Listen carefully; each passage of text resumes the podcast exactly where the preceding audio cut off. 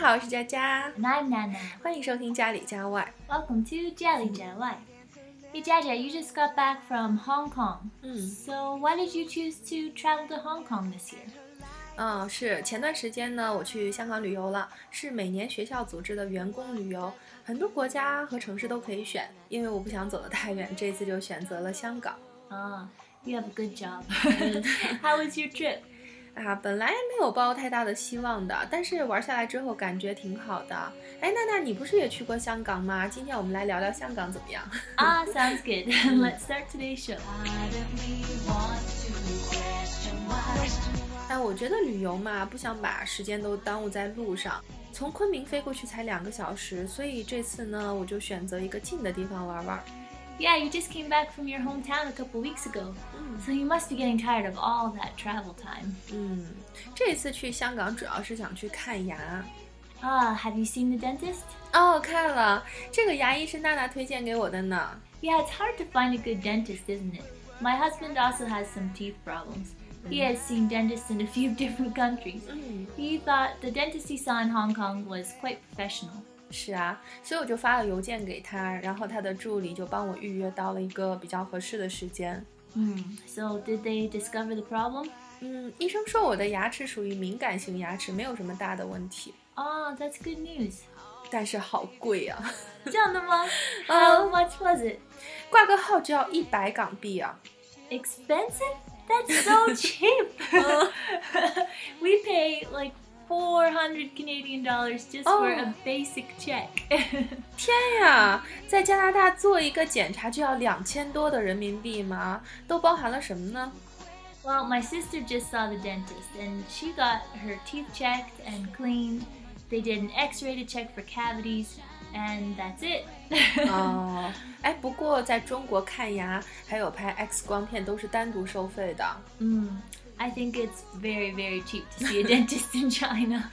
啊，可能中国人并不觉得便宜， 主要是我在昆明看了好多家啊，然后每一家说法不一样，有的跟我说让我拔牙，有的说要补牙，有的说没事儿，那我到底听谁的呀？ Mm. 所以这次去香港看牙，我觉得这个牙医确实挺专业的，牙齿的每一个部位都看得很清楚，也拍了照片，我觉得挺有说服力的，所以这下我就放心了。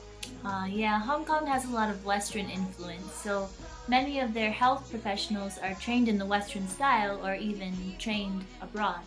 But you have to pay for this high quality of education and care. 是啊，确实服务很周到。临走的时候呢，还送给我了四盒牙膏、两盒漱口水，让我回去好好保护牙齿。 Oh, yeah, your teeth are valuable. You can't just pull them out without any reason. 嗯，是啊。哎，你来过香港几次了？都去哪儿逛了？ Mm, in Hong Kong, I didn't go to too many famous places.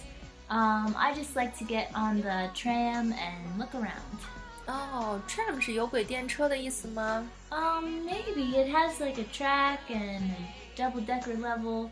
Um, it's kind of like a bus, but it runs on a track more like a train, and it's also attached to an electrical cable on top that gives it its power. So its route is always fixed. 哦，就是了，因为它每次到站的时候会叮铃叮铃的响，所以它也叫做叮叮车。好听 it's an interesting name. 嗯 Many people think the subway is convenient, but all you see is underground. If you go to a new city and take the tram, you are above ground and you can see all the interesting shops and lights and people. 嗯，哎，我也是没去什么知名的景点。香港最值得去的，像海洋公园啊、迪士尼，我都没去。迪士尼呢是想以后有机会带孩子一起去，而且很多国家都有，也不着急去。海洋公园呢，我一直都不太感兴趣。我觉得看海洋生物呢，就应该去海底看嘛。你可以选择潜水嘛，干嘛要去看一些关起来的？不觉得他们很可怜吗？Mm, yeah, I prefer to see animals in nature too. I feel sad for them when I see them in tanks or cages. So, where did you decide to go? 呃，我到了一个地方呢，喜欢了解当地人的生活方式，所以我第一天呢就去到了一个小区，看见院子里遛弯儿的奶奶，就跟她聊了一会儿。Oh, that's a great idea. Then you can really get a true idea of the culture. 嗯，But wait a minute, can you speak Cantonese?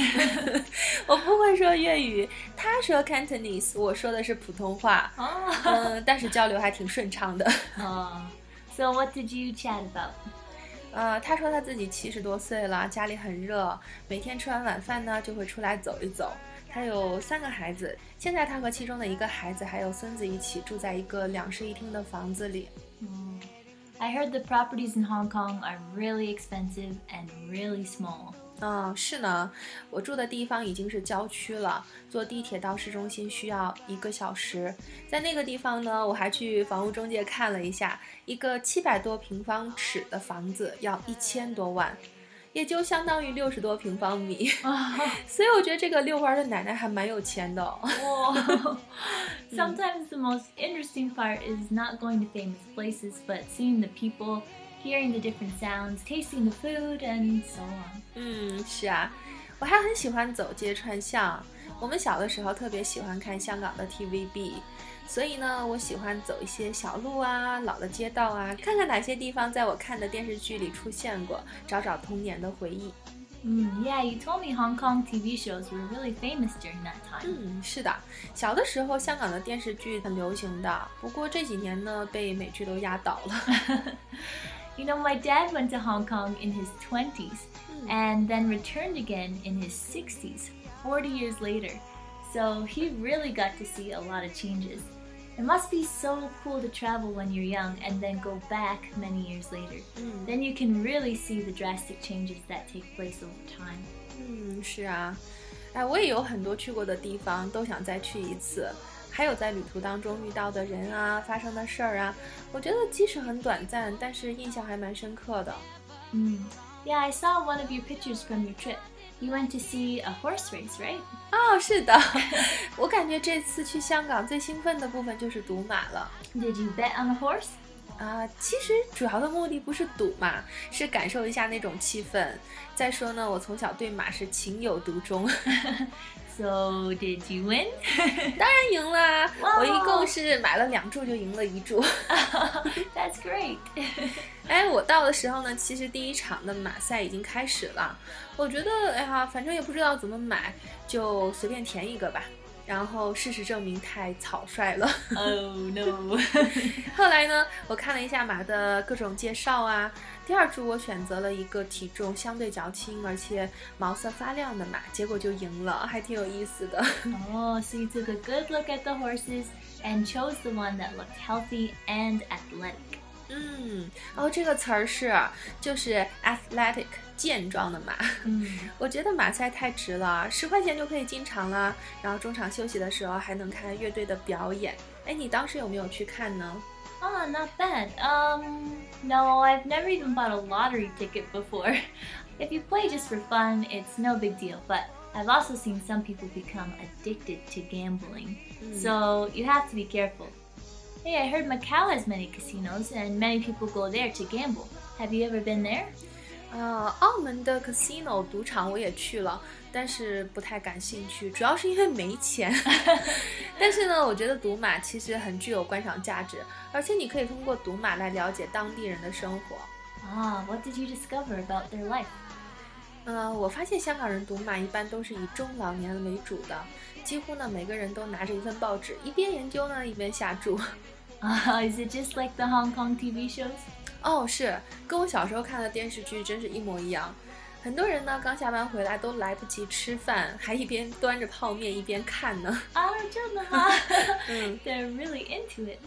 I remember one time my aunt bought a lottery ticket and then she forgot about it. Mm. It was in her purse for a week, and then she remembered and checked her ticket, and she had won a million dollars. 哇，真的吗？真的，It's a true story. 哇 It was many years ago, and by the time she paid the tax and put some money into savings, she was so generous and bought everyone in the family a special present. 哦，好大气的 Auntie 啊！